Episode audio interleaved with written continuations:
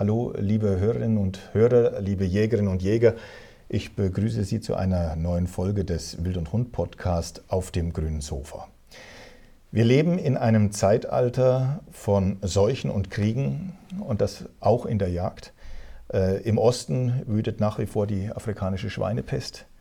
Ähm, in der Diskussion um den Klimawandel ist das wiederkäuende Schalenwild als Verhinderer eines resilienten Klimawaldes ausgemacht worden. Sauen wird mit Nachtsichttechnik nachgesetzt. Das wiederkäuende Schalenwild wird unter der Devise Wald vor Wild mit hohem Druck und allen Mitteln bejagt. Vor allem ältere Jäger monieren, dass der Leitspruch, das ist des Jägers Ehrenschild, dass er beschützt und hegt sein Wild, weitmännisch jagt, wie sich's gehört, den Schöpfer im Geschöpfe ehrt, immer mehr unter die Räder kommt. Unser Thema also heute, der Verfall jaglicher Moral. Sind traditionelle Werte noch zu retten? Mein Gesprächspartner hierzu ist Dr. Philipp Tropf. Er ist 45 äh, Jahre alt, äh, aktiver Jäger seit 2013. Er hat äh, Philosophie, Psychologie, Theologie in Wien und Salzburg studiert. Ähm, er hat im Bereich Kirchengeschichte promoviert, war Unternehmensberater.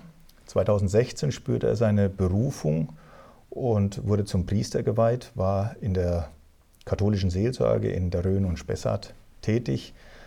2019 dann fand er seine große Liebe, hat glücklich geheiratet, ist aus dem Kirchendienst entlassen worden.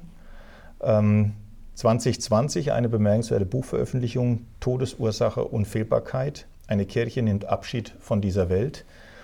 Ja, und heute ein Mann, der an seiner Berufung festhält und ein Priester ohne Kirche sein will. Mithin also jemand, der sich mit Werten, ähm, Ideen, mit äh, der Philosophie, wo in christlichen Traditionen und Philosophie auseinandergesetzt hat und mich ganz besonders freut, dass er heute hier ist.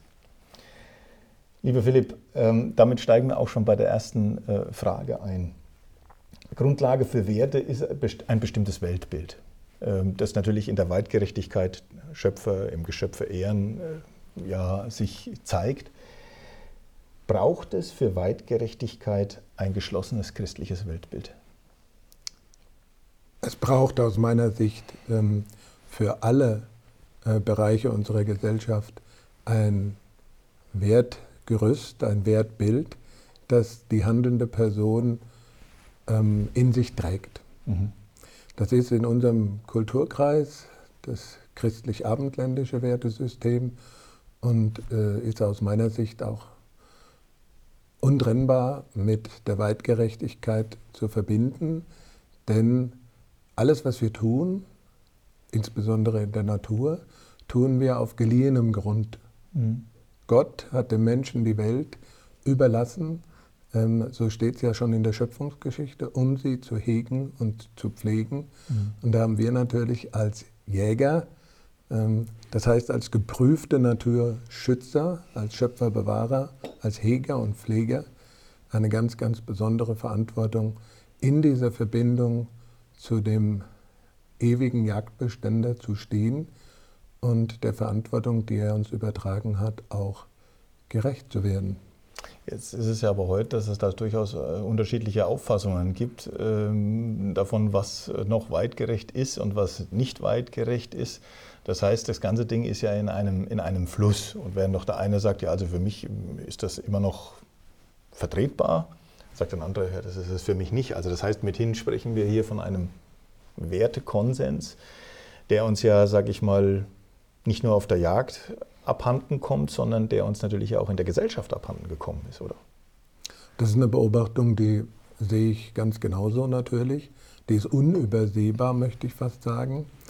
Ähm, und da ist natürlich auch nicht nur die persönliche Überzeugung, sondern auch die persönliche Haltung gefragt. Mhm. Ich persönlich äh, übe meine Jagd immer dann dort aus, wo ich mit Gleichgesinnten zusammen bin. Mhm die Einstellung vorherrscht, äh, wer eine Flinte im Schrank hat, ist kein richtiger Mann, ähm, weil wir ja nur mit der Büchse jagen oder wo ähm, auch mit äh, den von dir erwähnten Hilfsmitteln gejagt wird in der Nacht. Da bin ich eben nicht dabei, mhm. sondern da bekenne ich mich zu den alten äh, Werten, zu, den, zu der alten Jagdgerechtigkeit. Ich darf dazu vielleicht aus meiner persönlichen Biografie erwähnen, mhm. Dass ähm, die Jagd sozusagen bei uns eine Familienangelegenheit ist. Mhm. Ähm, bereits mein Großvater ähm, hat mich mit auf die Jagd genommen, als ich ein Kind war. Er war 25 Jahre Hornmeister von der mhm. Jagdhornbläsergruppe mhm. und hat über 30 oder 40 Jahre bei uns im Dorf direkt vor der Haustür die Jagd gepachtet. Und ich mhm. bin ganz sicher, dass er nicht der Erste in unserer Familie war. Und ähm, insofern ist das bei uns in Fleisch und Blut übergegangen. Und die Werte, die er mich gelehrt hat, die eindeutig und untrennbar mit unserem christlichen Wertesystem verbunden waren, die trage ich auch in mir und die kann ich vielleicht nicht überall durchsetzen, mhm. aber ich kann dann eben auch auf eine Jagdausübung in einem Milieu verzichten, wo sich diese Werte nicht decken. Wenn jetzt äh, wir von einem Wertekonsens sprechen, also jetzt, äh, was wäre deiner Meinung nach ähm, ein, ein Konsens, sage ich mal, unter Jägern, der, sage ich mal, so ein Minimum ausmachen würde, wo ich sage, das ist unverzichtbar. Also das darauf, sagen wir mal, mit allem anderen, sagen wir mal, kann man unter Umständen leben, da kann man vielleicht sogar darauf verzichten, sage ich mal, aber das wäre im Rahmen eines Wertekonsens unverzichtbar. Das Fundament, auf dem ein Wertegerüst stehen sollte, im Übrigen auch, kann man das auf andere Teile ähm, unserer Gesellschaft beziehen, also politische oder auch industrielle, überall da, wo Menschen Verantwortung tragen, im privaten, als Familieneltern. Ähm, es ist meiner Meinung nach fundamental, dass ich mich und mein Handeln, mein Wirken in der Zeit, in der ich lebe, unbedingt als vorletzt betrachten muss. Mhm. Das heißt, ich bin nicht das Maß aller Dinge. Mhm. Ich bin nicht das Letzte und Höchste, was das Universum je hervorgebracht hat, sondern ich bin immer und unbedingt ein maximal vorletzt Handelnder. Mhm. Und es gibt etwas, das mir vorgeschaltet ist, etwas, dem gegenüber ich Rechenschaft ablegen muss. Mhm. Das kann der persönliche Gott sein, wie in meiner äh, Weltanschauung, dem ich jeden Tag, nicht erst am jüngsten Tag, sondern jeden Tag rechenschaftspflichtig bin oder verantwortlich gegenüber bin. Das kann aber auch ein Werteethos sein, ein, eine Ethik, mhm. die ich mir aber ähm, mir vorschalte, mhm. um eben immer wieder mich daran zu reflektieren, immer mhm. wieder daran zu messen, immer wieder mhm. da, äh, darauf zurückzugreifen, um, um dann eben irgendeinem irgendeiner Vorstellung davon, dass ich selber Herr über Leben und Tod bin, dass ich selber mhm. Herr über Himmel und Erde bin, dass ich Herr über äh, Menschen bin, für die ich Verantwortung trage, dass ich dem also Vorschub leisten kann. Mhm. Ich denke, da reden wir von einem, du hast das Minimum genannt, ich sage von einem Fundament, mhm. auf dem man stehen sollte, wenn man Verantwortung übernimmt. Ähm, das ist jetzt aber schon, ich meine, du hast ja selber äh, im Vorfeld, als wir uns äh, zu unserem Treffen ja ähm, verabredet haben, ähm, in einer E-Mail von einem subjektiven Individualismus gesprochen. Ist das dieser subjektive Individualismus, den du meinst?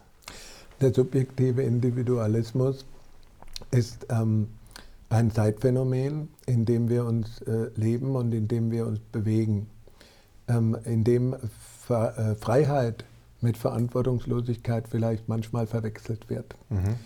Der, der, der subjektive und individuelle Freiheitsbegriff darf sich natürlich nicht lösen von Dingen, vor denen ich selbst auch Respekt haben muss.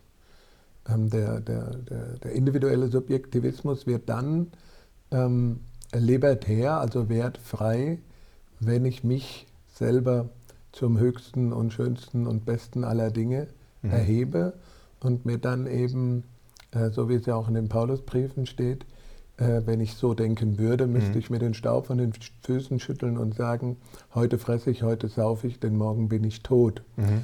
Also das ist natürlich ähm, so, dass auch dem individuellen Subjektivismus von heute ähm, mindestens freiwillige Grenzen gesetzt werden müssen. Mhm. Ich kann nicht alles regeln, ich will mhm. auch nicht alles regeln, sondern sind wir in einem Monopolsystem oder in einem planwirtschaftlichen System oder in einem System der Unfreiheit. Manche sagen ja, darauf äh, steuern wir sowieso zu, aber ähm, ich muss mich der freiwilligen Selbstkontrolle unterwerfen, wenn ich Freiheit leben will. Also es ist eher eine Kantsche Idee? Es ist auf jeden Fall eine Idee, dass äh, nur der äh, individuell und subjektivistisch sein Leben gestalten kann, der auch in der Lage ist, Verantwortung zu tragen. Mhm. Der ähm, einen inneren Gerichtshof besitzt, mhm. den wir die, das Gewissen nennen. nennen. Es gibt, wird ja immer äh, von Herzensbildung gesprochen, auch im mhm. Zusammenhang mit Jagd. Äh, ähm, und ähm, lässt sich sowas, ähm, ich sag mal, gerade wenn heute äh, Wertesysteme auseinanderlaufen und ich sage mal sogar unter Jägern ja eigene Kulturen entstehen. Ich sage mal, äh, wenn ich jetzt heute äh, die, die Wald vor Wild-Protagonisten äh, betrachten würde, dann würde ich sagen, ja, die haben durchaus eine eigene Kultur entwickelt, äh, mit eigenen Riten, eigener Sprache, eigenem jagdlichen Handeln. Dann gibt es äh, noch Traditionalisten, dann gibt es Individualisten, die sagen so, ja, es kümmert mich alles gar nicht, aber ich bin technisch extrem hochgerüstet, treffe mich ab und zu mal mit Freunden, aber Gemeinschaft ist mir gar nicht wichtig. Also das heißt, da sind so verschiedene jagdliche Kosmen entstanden, gar, nicht, keine äh, homogene Jägerschaft mehr, also sondern durchaus ja verschiedene auch Wertekosmen, die da entstanden sind.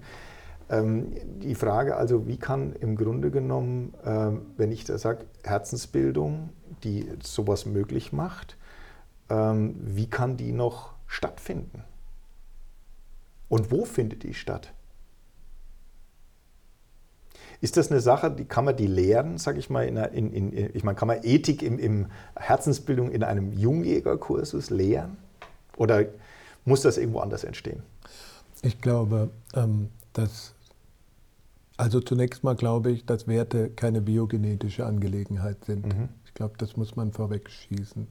Allein dadurch, dass, äh, dass man sich jetzt entschließt, Nachkommen zu haben, ähm, und selber sich für Herz gebildet und ethisch, moralisch äh, äh, zu halten, heißt das noch nicht, dass man das äh, sozusagen mit der Fortpflanzung auch weitergibt, sondern es ist, glaube ich, allgemeiner Konsens, dass Werte in jeder Generation bisweilen mühsam immer wieder neu grundgelegt und tradiert werden müssen. Mhm.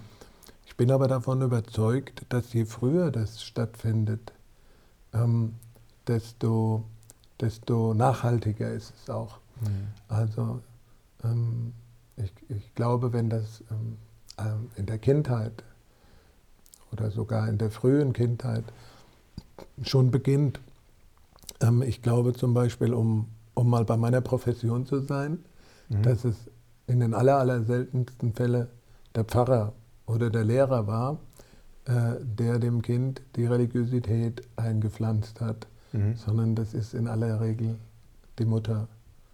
Und wenn dies nicht ist, dann die Großmutter. Mhm. Ja, in manchen weniger häufigen Fällen vielleicht auch der Vater oder der Großvater. Aber es findet jedenfalls frühkindlich statt. Mhm. Das sind die Ausnahmen, wo dann, äh, sagen wir mal, vielleicht ähm, im Anschluss an die Pubertät nochmal ein, ein, ein, ein Wertewechsel stattfindet. Das kommt natürlich auch vor. Ähm, oder wo dann die, die grundgelegten Werte äh, durch, eine, durch eine erwachsen gewordene Selbstreflexion sich nochmal ähm, ähm, verfestigen. Also mhm. es, wir reden von Sozialisation. Mhm. Und äh, die, die eigene Sozialisation bleibt immer die eigene Sozialisation. Äh, man kann sich von der. Auch jagdlicher Art? Man, man kann sich von der distanzieren, mhm. man kann sie auch relativieren, man mhm. kann sich mit ihr identifizieren, aber ähm, es bleibt immer die eigene Sozialisation. Und ich mhm. bin auch sicher, dass ähm, auch bei der jagdlichen Erziehung die Vorbilder von ganz, ganz wesentlicher Bedeutung sind. Mhm. Es macht einen Unterschied, ob der, der dir ähm, den jagdlichen Impetus überträgt, ähm, von traditionellen Werten geprägt, selbst geprägt ist oder ob das ein, ein äh, bis unter die Zähne bewaffneter ähm, ähm, ähm, ähm Kriegsjäger ist. Mhm. Ja? Das, das, das ist natürlich ein Unterschied, weil du dich an deinem Vorbild, so wie du etwas zum ersten Mal gesehen hast, auch orientierst. Mhm. Mhm. Du kannst natürlich dagegen opponieren, natürlich, wir sind erwachsene Menschen, aber der, der erste Eindruck äh, ist immer die Grundlage. Damit wären wir natürlich bei der Frage, ähm, Werte, ähm, sag mal, Wertevermittlung ähm, findet in Tradition, sage ich mal, auch in einer gewissen Kultur statt. Also das heißt, ähm, ich sag mal, um, um sowas zu erfahren, sage ich mal, das ist ja nicht nur so, das existiert ja nicht nur irgendwo in einem freien Raum als, als, als, als mögliche Idee oder als was Gefühltes, sondern das wird ja kultiviert. Das heißt also in, äh, in Festen, in Sprache, in, in, äh, in, in, in, in einem Jahreslauf. Bislang war das ja immer so, dass, sage ich mal, äh, unsere Werte, Ideen, sage ich mal, ja auch sich institutionalisiert haben, beispielsweise in Kirche, oder in Verbänden. Ähm, aber man merkt ja auch da, dass die Bindung der Menschen äh, diesbezüglich ja verloren geht. Also wir haben es zum ersten Mal in Deutschland, ähm, ich glaube, mehr Menschen, die ein Amazon Prime-Konto haben, als äh, einen Vertrag mit der Kirche. Und wir haben ähm, auch äh, innerhalb der Jagdverbände nimmt der Organisationsgrad immer weiter ab, obwohl die Zahl der Jäger immer größer wird. Das heißt also, diese Institutionen, die im Grunde genommen sowas wie Wertevermittlung auch betreiben könnten oder zumindest aus denen raus ähm, ähm, Tradition und Kultur entstehen könnte, spielen keine Rolle mehr äh, oder eine immer geringere Rolle. Ähm, Braucht es eine Institution, um Werte auf die lange Sicht hochzuhalten? Die Frage beantwortet sich mit einem kleinen Wortspiel, glaube ich. Ähm, es braucht Institutionen, die brauchbar sind.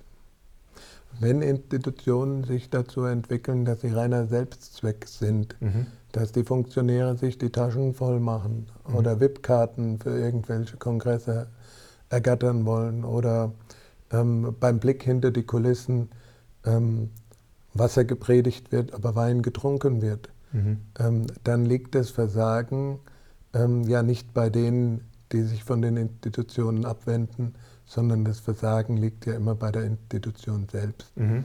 Das heißt, wer Werte und Orientierung geben will, der muss erstmal selbst werteorientiert handeln. Mhm.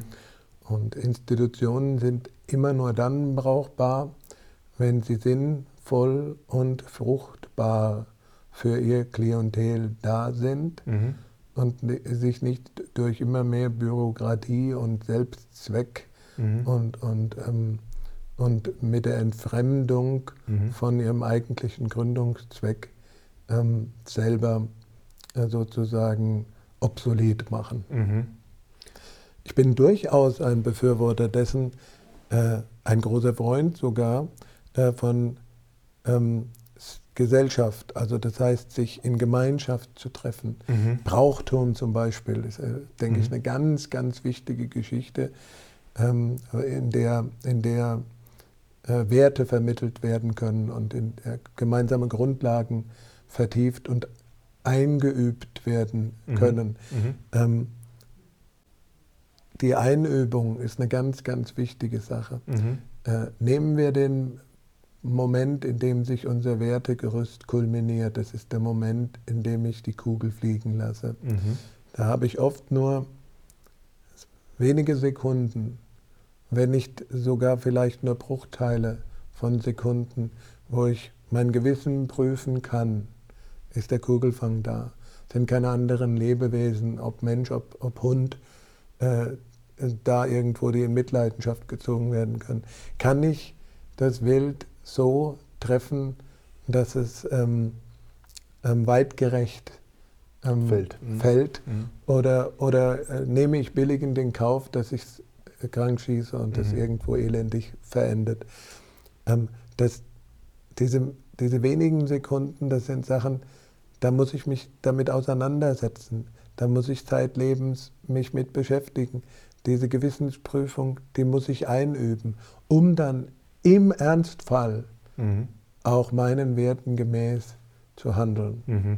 Ähm, und äh, da, da hilft natürlich die immer wieder Wiederholung, die immer die ständige Wiederholung durch das Liedgut im Brauchtum, durch die Schwüre, die man ablegt, mhm. durch, die, durch das gemeinsame Bekenntnis mhm. zu den Idealen und Werten. Mhm. Aber wie gesagt, es schadet auch nicht, wenn die Vorbilder einen darauf schon hinweisen. Ich habe selbst einen, einen Ausbilder gehabt, mhm. der gesagt hat, wenn du vor dem Schuss nicht zitterst, mhm. wenn du dein Herz nicht schlagen hörst, mhm. wenn du keinen Schweißausbruch mehr empfindest, mhm. dann gib doch das Gewehr ab, dann, dann ist es vorbei. Mhm. Dann, dann, dann, dann wirst du deinen eigenen Werten nicht mehr gerecht auf mhm. der Jagd. Und äh, ich denke, solche Sachen, die drücken das schon aus, wovon, die, von, wovon wir hier ähm, intellektuell sprechen. Mhm. Äh, denn nur wenn, wenn wir es auch im Alltag umsetzen, ist es wertvoll und real. Wenn jetzt allerdings dieses Brauchtum, sage ich mal, äh, es wird, das ist ja oft ein Vorwurf, der, der existiert, äh, gerade sagen wir, von denjenigen, die sagen wir mal jetzt Jagd auch gern neu definieren würden oder anders führen würden, also zum Beispiel diesen, ich sage jetzt mal, äh, die äh, sagen, da ist es verzichtbarer Firlefanz. Also das heißt, äh, wenn wir gut gejagt haben, das hängt alles in der Wildkammer, ähm, dann, dann haben wir genug getan.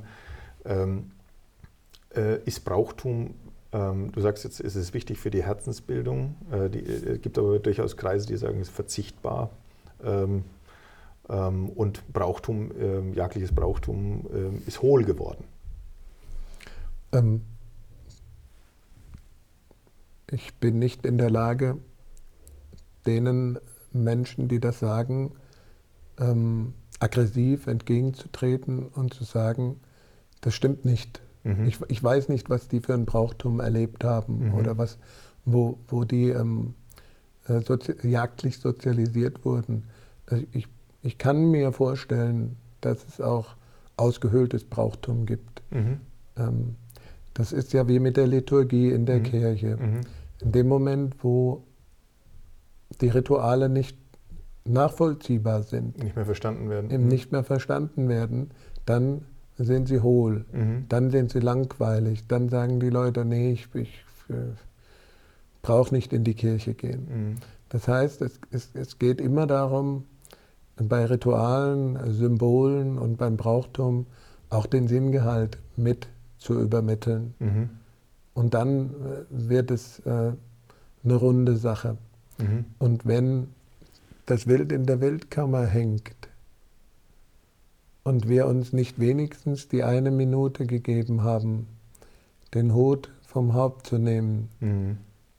und uns darüber bewusst zu werden, dass wir ein Lebewesen vom Diesseits ins Jenseits befördert haben, dann denke ich, geht uns eine ganz wesentliche ethisch-moralische Komponente verloren,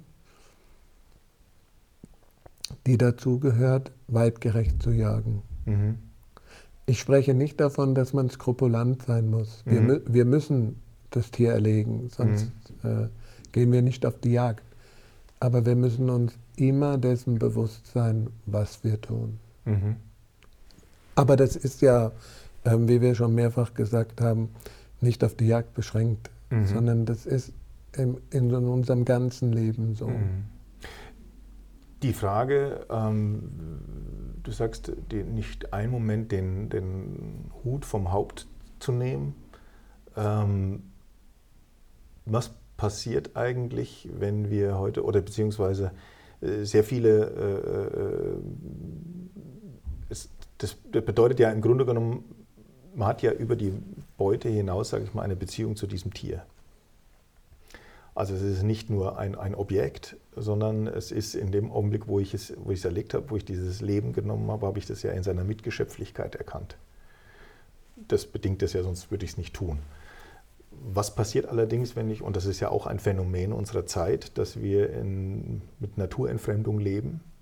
Also das heißt, ähm, der Mensch äh, sieht die Natur sehr stark als Kulisse für seine Bedürfnisbefriedigung vielleicht, auch vielleicht um seinen Sport auszuüben, vielleicht um auch ein Hobby auszuüben.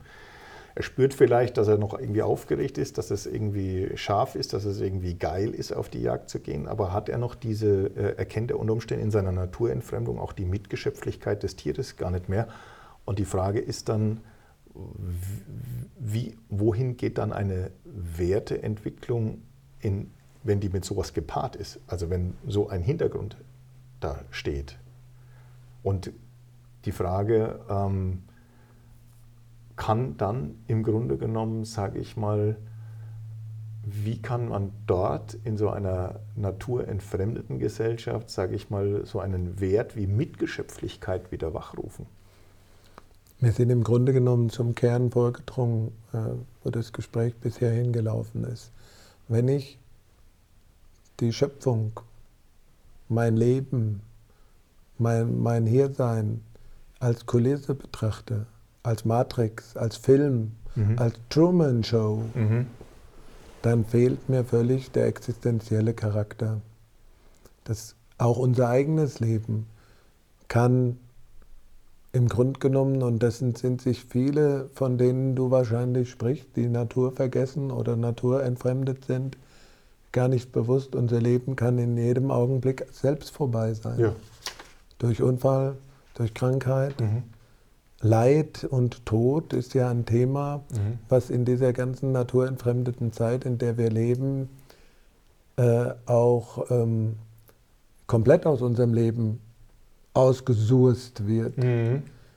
Ich rede in meiner beruflichen Tätigkeit nicht selten mit Menschen in unserem Alter, das heißt, die schon in, an der Hälfte oder über die Hälfte ihres Lebens angekommen sind, die haben noch nie einen verstorbenen Menschen gesehen. Mhm.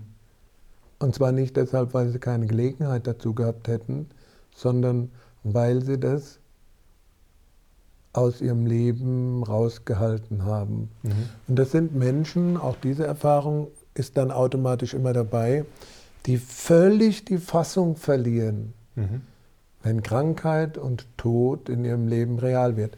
Krieg. Wir haben mhm. jetzt den Krieg. Viele Menschen sind völlig fassungslos. Mhm. Die können mit der, mit, der, mit der Realität des Krieges nicht umgehen. Es ist viel verlangt. Mit der Realität des Lebens umzugehen mhm. äh, oder mit der Realität des Krieges umzugehen. Mhm. Aber völlig die Fassung zu verlieren, heißt natürlich, dass diese Menschen jetzt erst im Laufe ihres Lebens ihnen bewusst geworden ist, dass das Leben auch lebensgefährlich ist. Mhm dass das Leben begrenzt ist. Mhm. Das ging ja in der Corona-Krise schon los. Mhm. Plötzlich sind Menschen an Krankheiten gestorben, die vorher gar nicht krank waren. Mhm. Das ist natürlich etwas, womit wir umgehen müssen. Und das ist mhm. natürlich etwas, was wir verkraften und verarbeiten müssen. Mhm. Aber diese Massenhysterie, die im Moment zu beobachten ist, ähm, zeigt mir doch, dass deine These von der Naturvergessenheit oder von der Naturentfremdung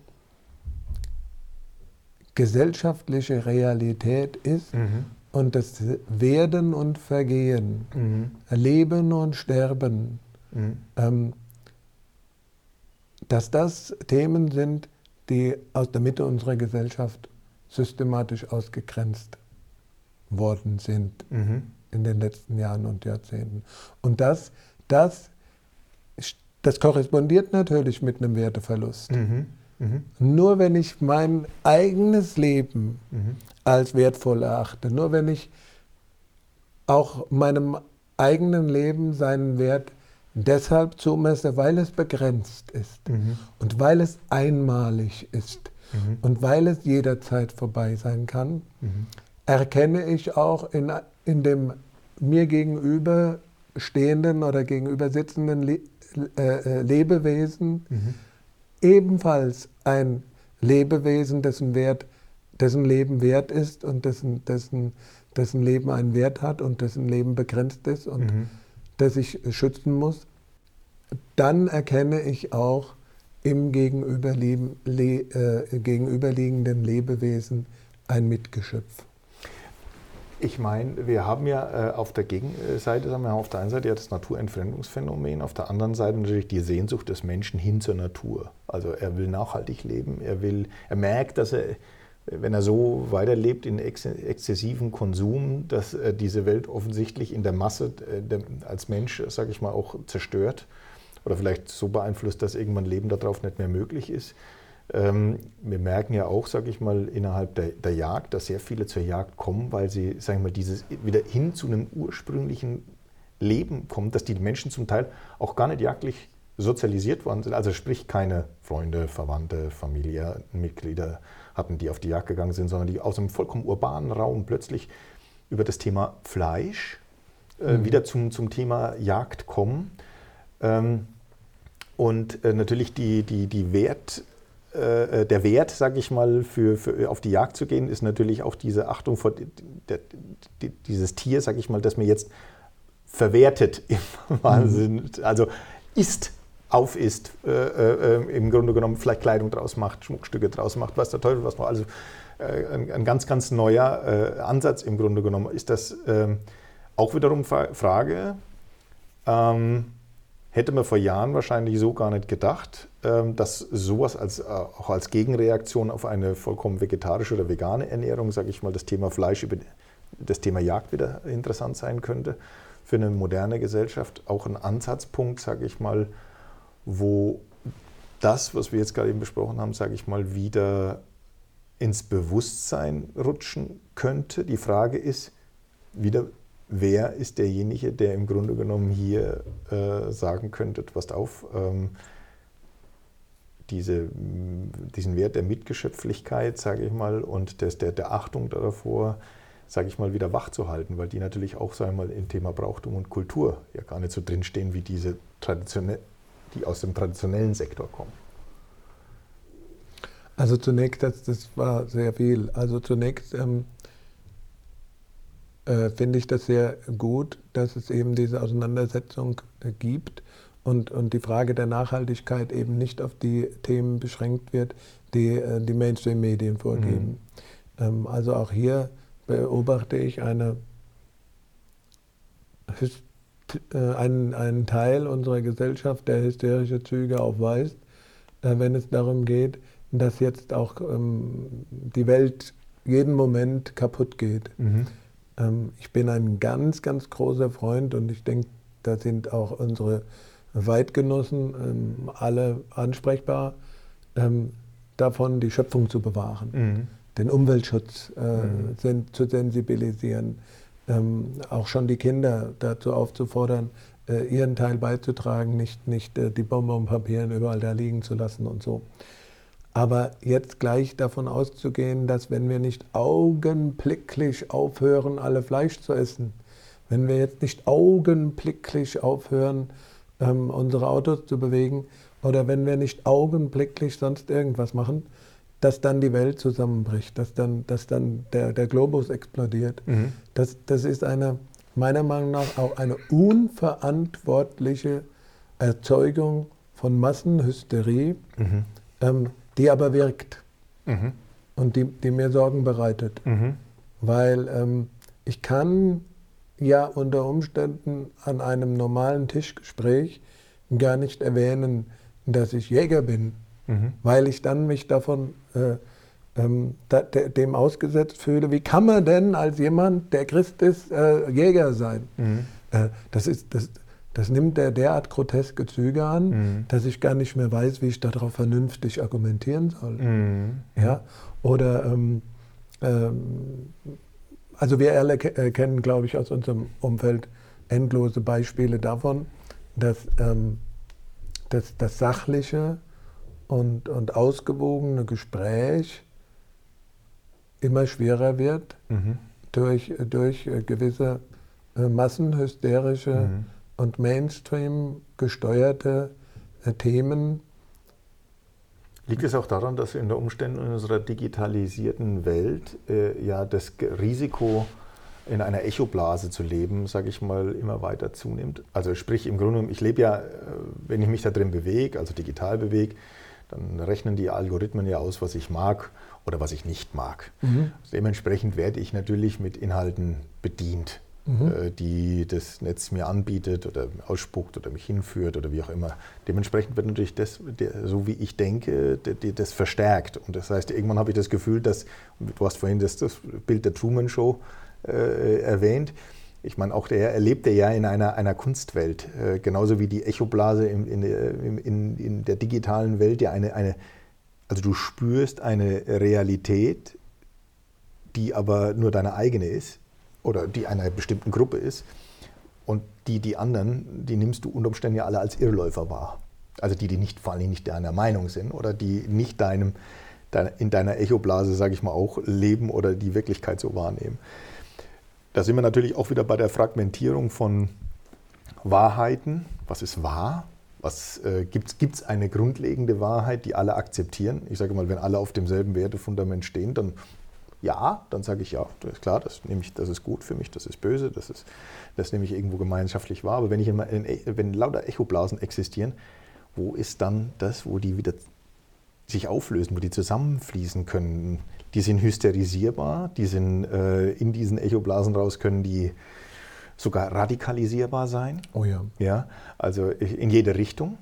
Äh, auch, ja. auch in, in, der jagdlichen Welt erleben wir das dann. Menschen, die einen, einen extremen Wildhass besitzen plötzlich und sagen, ich muss alles töten, was da draußen an, an, an Knospenfressern rumläuft, weil sonst werden wir den, den, den Wald nicht retten.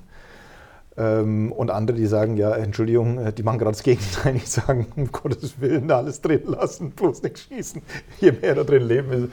Also das heißt, es, jeder hat eine eigene Wahrnehmung und man kommt gar nicht mehr auf eine, auf eine gemeinsame Basis.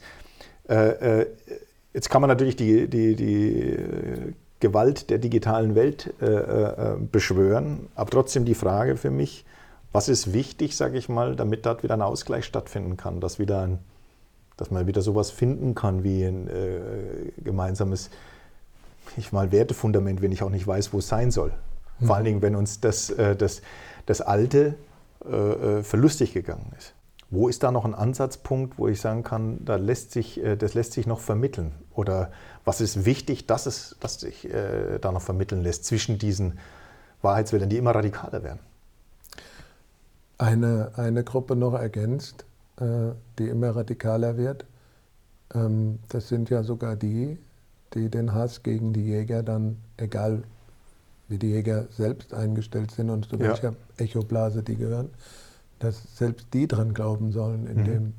Äh, sie an Leib und Leben bedroht werden und mhm. die Hochsitze angesägt werden. Also wir wollen ja ähm, das Bild ganzheitlich herstellen. Mhm. Wir sind ja nicht immer nur Täter, wir sind auch bisweilen dann auch Opfer mhm. solcher Radikalisierung. Ähm, aber zu deiner Frage, wer, wenn ich dich richtig verstehe, ist die Frage, wer könnte der, der Wertehüter sein? Wer genau. ist die Integrationsfigur in unserer Gesellschaft? Ja.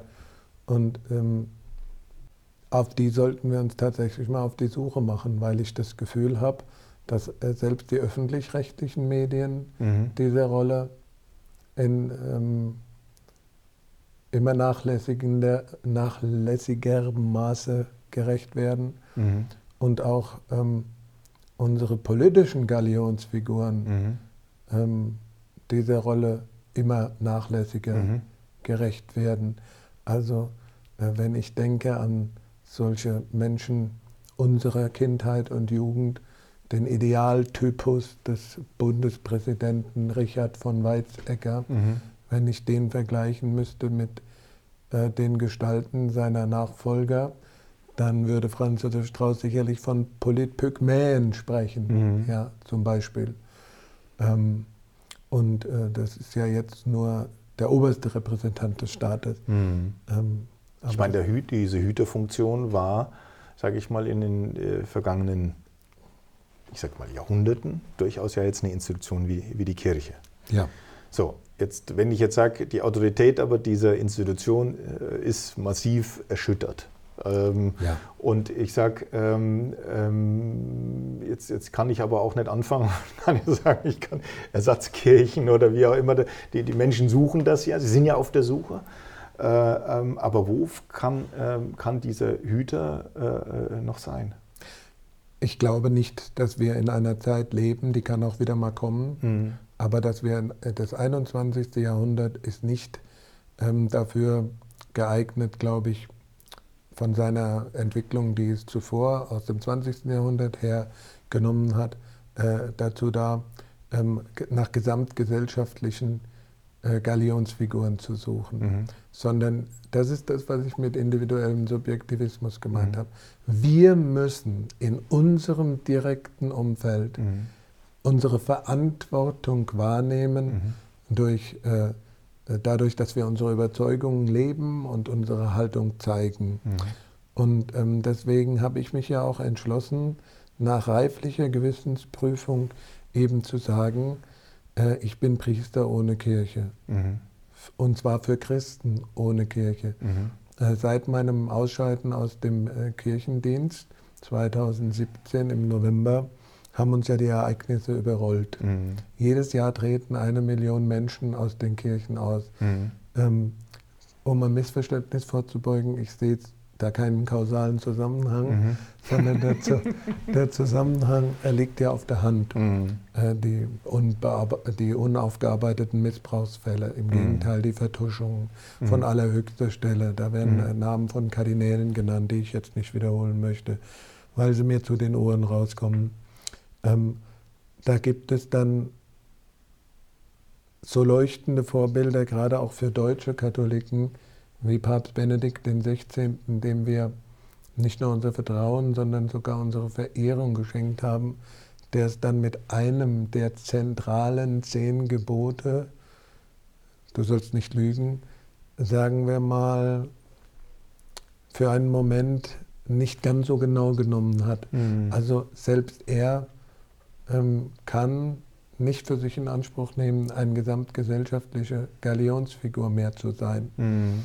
Ähm, Papst Franziskus ist ein anderes Problem, aber das geht in die gleiche Richtung.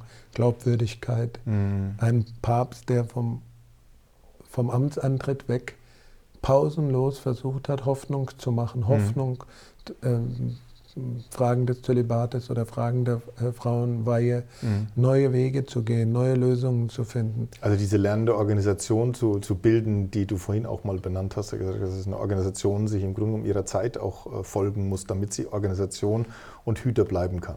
Ich weiß nicht, ob jede Organisation ihrer Zeit folgen muss. Ich bin nicht berufen dazu, äh, die katholische, die römisch-katholische Kirche zu belehren. Mhm. Ähm, die einzige Aufgabe der Glaubenskongregation ist es festzustellen, was römisch-katholisch ist und was nicht. Und mhm. diese Aufgabe erfüllt sie seit Jahrtausenden unter, unter sagen wir mal, betriebswirtschaftlichen Gesichtspunkten mhm. exzellent. Mhm.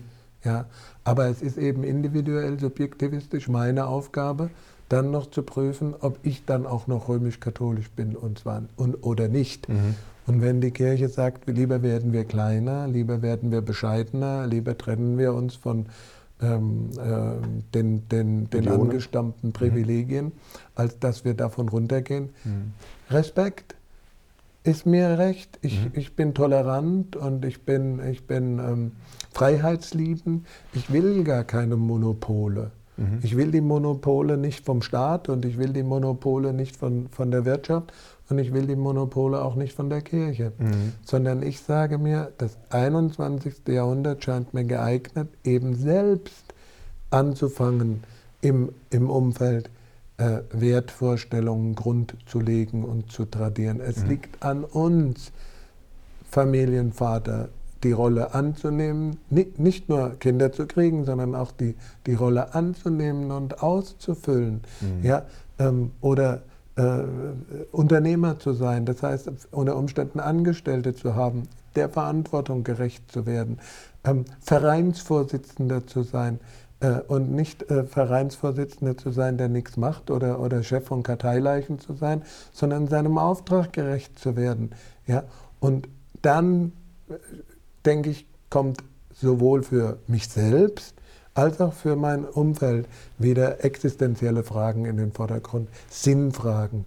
Wofür mache ich denn das eigentlich? Mhm. Was ist denn eigentlich mein Ziel? Mhm. Ähm, stimmt, äh, stimmt, es denn, dass ich, dass ich meinen Aufträgen gerecht werde? Auch mhm. eine Selbstprüfung, eine Selbstverantwortung eben und eine Verantwortung für die Gemeinschaft, in der man lebt und von der man einen Auftrag bekommen hat.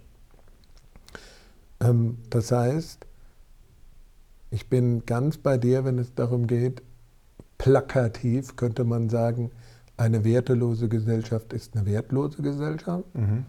Aber ich äh, sehe keine auch nur annähernd Monopolisierbarkeit ähm, äh, von Institutionen oder von Gesellschaftswegen ähm, oder von den Medien her, ähm, das noch äh, als integral zu verbreiten weil wir da äh, viel zu segmentiert und atomisiert uns entwickelt haben. Mhm.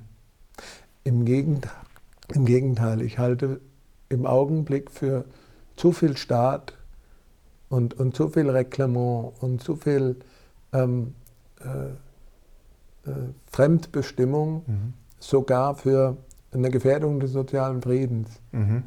Weil ähm, es gibt ja Menschen, die, die beobachten das, die, die spüren das, also diese Bevormundung und mhm. diesen, diesen, Eingriff und wie du zu leben hast. Mhm. Du sollst weniger Fleisch essen, du sollst weniger mit dem Auto fahren, du sollst weniger reisen, du sollst weniger ähm, äh, äh, auch, auch zum Beispiel den, den, Arbeitsplatz zu Hause einrichten, halte ich für eine ganz, ganz äh, wichtige äh, Errungenschaft, dass, dass unsere Gesellschaft dahin geht, zu akzeptieren, dass das möglich ist. Aber ich möchte das nicht verpflichtend, mhm.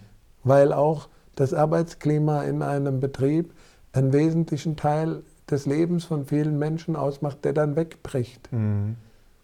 Die Versingularisierung, nur noch zu Hause rumzuhocken, mhm. die wird auf Dauer auch sehr viele psychologische Probleme mit sich bringen. Mhm. Ähm, auch für die nächste Generation, die Schülerinnen und Schüler. Die, ich, es gibt ja Studenten, mhm.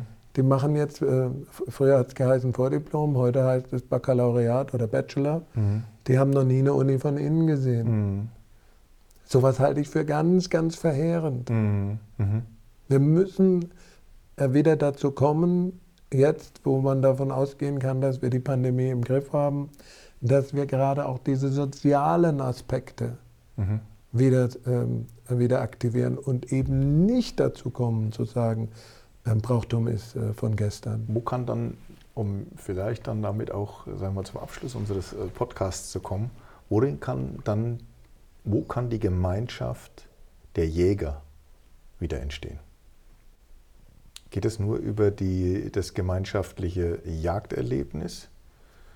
Oder über was kann wieder ein, eine, eine, eine Gemeinschaftsidee, Jäger zu sein? Was bedeutet das, Jäger zu sein? Auch ethisch. Worin kann die wieder entstehen? Oder ist es ein für alle Mal eine Geschichte, die unter Umständen sich fakultativ findet? Nein, ich, ich, ähm, ich würde mir wünschen, dass gerade in einer Zeit, in der ähm, das Jagdethos äh, gesamtgesellschaftlich und medial so dermaßen unterschätzt wird, mhm.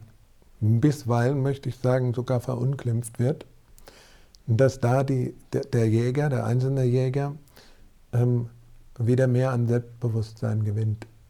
Dass mhm. er sagt, ähm, wir sind im Grunde genommen ähm, eine, eine Gruppe der Bevölkerung, die wichtiger ist denn je. Ähm, denn wir nehmen die Verantwortung wahr, ähm, das Wild und den Wald zu hegen und zu pflegen, was andere nicht tun wollen, was andere ablehnen, mhm. aus Gesinnungsgründen oder politischen Gründen. Wir tun dies verantwortungsvoll gegenüber dem Schöpfer oder gegenüber zumindest einem Ethos, das über uns hinausgeht, das größer ist als wir selbst. Und ähm, wir entwickeln ein Selbstbewusstsein, das unter Umständen etwas äh, über die Zeit bewahrt, ähm, was im Augenblick eben im Mainstream ähm, zu kurz kommt, mhm. nämlich die, die, existenzielle Verbundenheit mit der Natur, mhm. die existenzielle Verbundenheit mit dem Mitgeschöpf und auch äh, das Verhältnis dazu, woher der Mensch kommt, nämlich, sagt man ja immer vom Jäger und Sammler, der auch jagt, um sich dann vom Wild auch zu ernähren. Mhm. Ich, ich halte das für ganz, ganz wichtig, dass wir auch immer wieder selbstbewusst zum Ausdruck bringen, dass Fleisch ein wichtiges ähm, Ernährungsspektrum des Menschen darstellt und für seine Gesundheit und, und für, seine, für seine körperliche Fitness sogar von Bedeutung ist. Ja? Und gerade vielleicht, weil unsere Zeiten nicht, äh, keine Sympathie für uns haben, gerade deshalb sind wir vielleicht äh, Hüter dieser Werte über diese Zeit hinweg, ähm, bis äh, diese Entwicklungen, die wir im Moment für unschön halten, sich als nicht nachhaltig erwiesen haben und es wieder einen etwas konservativeren Umkehrtrend gibt. Und lieber Philipp, es war ein sehr, sehr spannendes Gespräch. Herzlichen Dank dafür, dass du heute hier warst, auf unserem grünen Sofa. Ähm, bis demnächst, Weidmanns Heil und alles Gute.